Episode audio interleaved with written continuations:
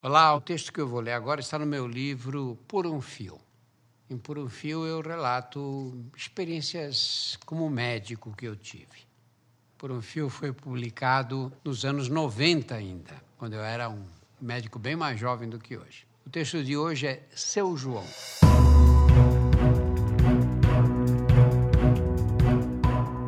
Olá, eu sou Drauzio Varela e aqui você vai ouvir outras histórias.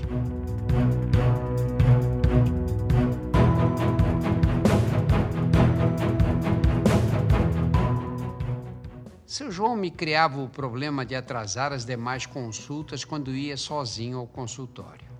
Não que falasse muito, era um tipo reservado, nem que seu estado de saúde exigisse.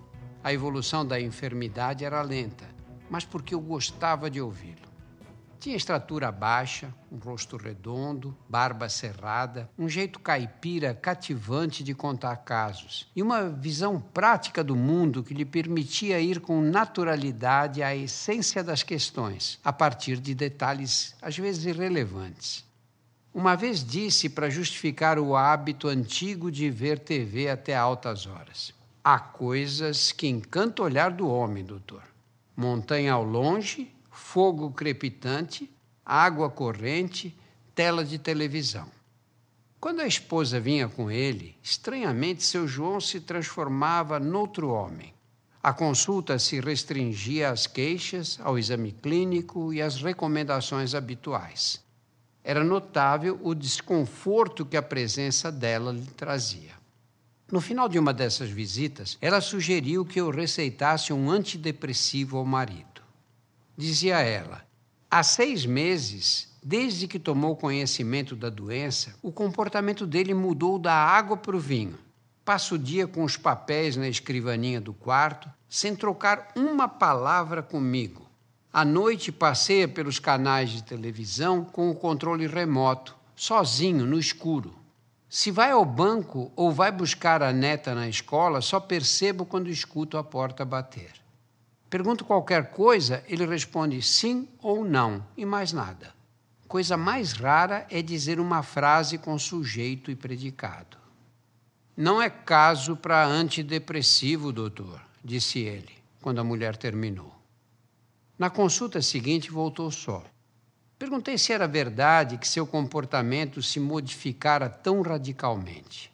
Respondeu que sim. Antes conseguira manter com a esposa um relacionamento cordial. Conversavam, iam ao cinema e visitavam o filho e a nora para ver a neta, a paixão da vida dos avós.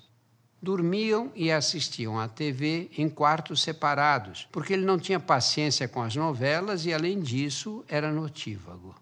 Com a doença, entretanto, tudo havia mudado. Ele diz: Quando descobri que tinha câncer, Peguei uma antipatia por ela que o senhor não pode imaginar. Só de ouvir a voz já fico irritado. Seu João contou que seus pais brigavam constantemente. As recordações da infância eram povoadas pela imagem do senho carregado do pai e das lágrimas disfarçadas da mãe. Namorou várias moças até encontrar uma com quem achou possível formar uma parceria harmoniosa e duradoura. Os primeiros quatro anos de convivência demonstraram a sabedoria da escolha. Respeitavam-se, davam-se bem sexualmente e gostavam de ir ao cinema e sair para dançar com os amigos. Quando o filho nasceu, seu João chorou de alegria e considerou realizado seu sonho de felicidade. A mulher amada, o primeiro filho e uma carreira promissora na empresa. Na véspera do segundo aniversário do menino, seu João resolveu sair mais cedo do escritório para ajudar nos preparativos da festa. Encontrou a casa em silêncio. O menino dormia no berço e a porta do quarto do casal estava fechada.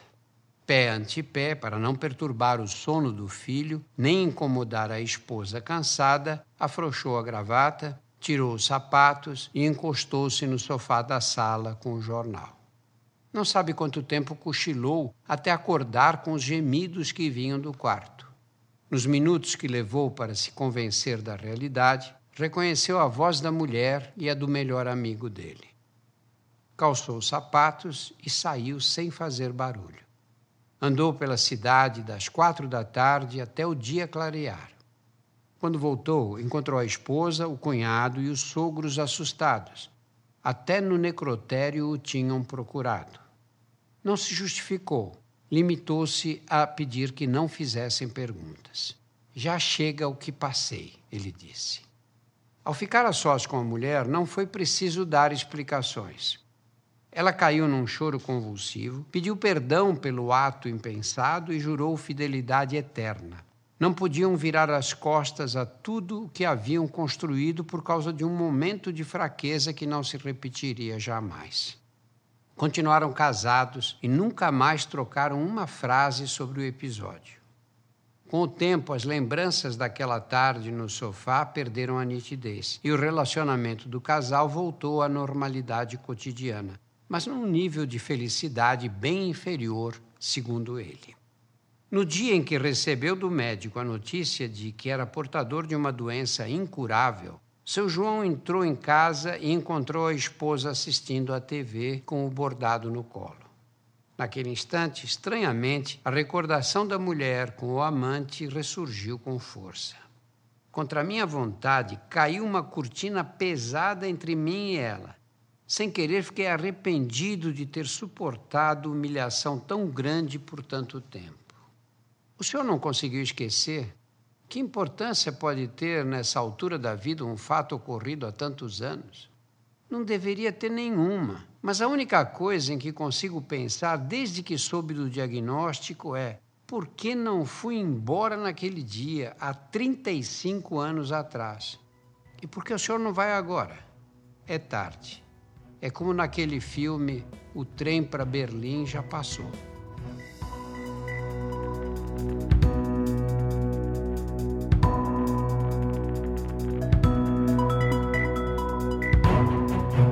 Semanalmente estarei aqui para contar outras histórias. A trilha sonora foi feita pela Insonores e a produção é da Júpiter, conteúdo em movimento.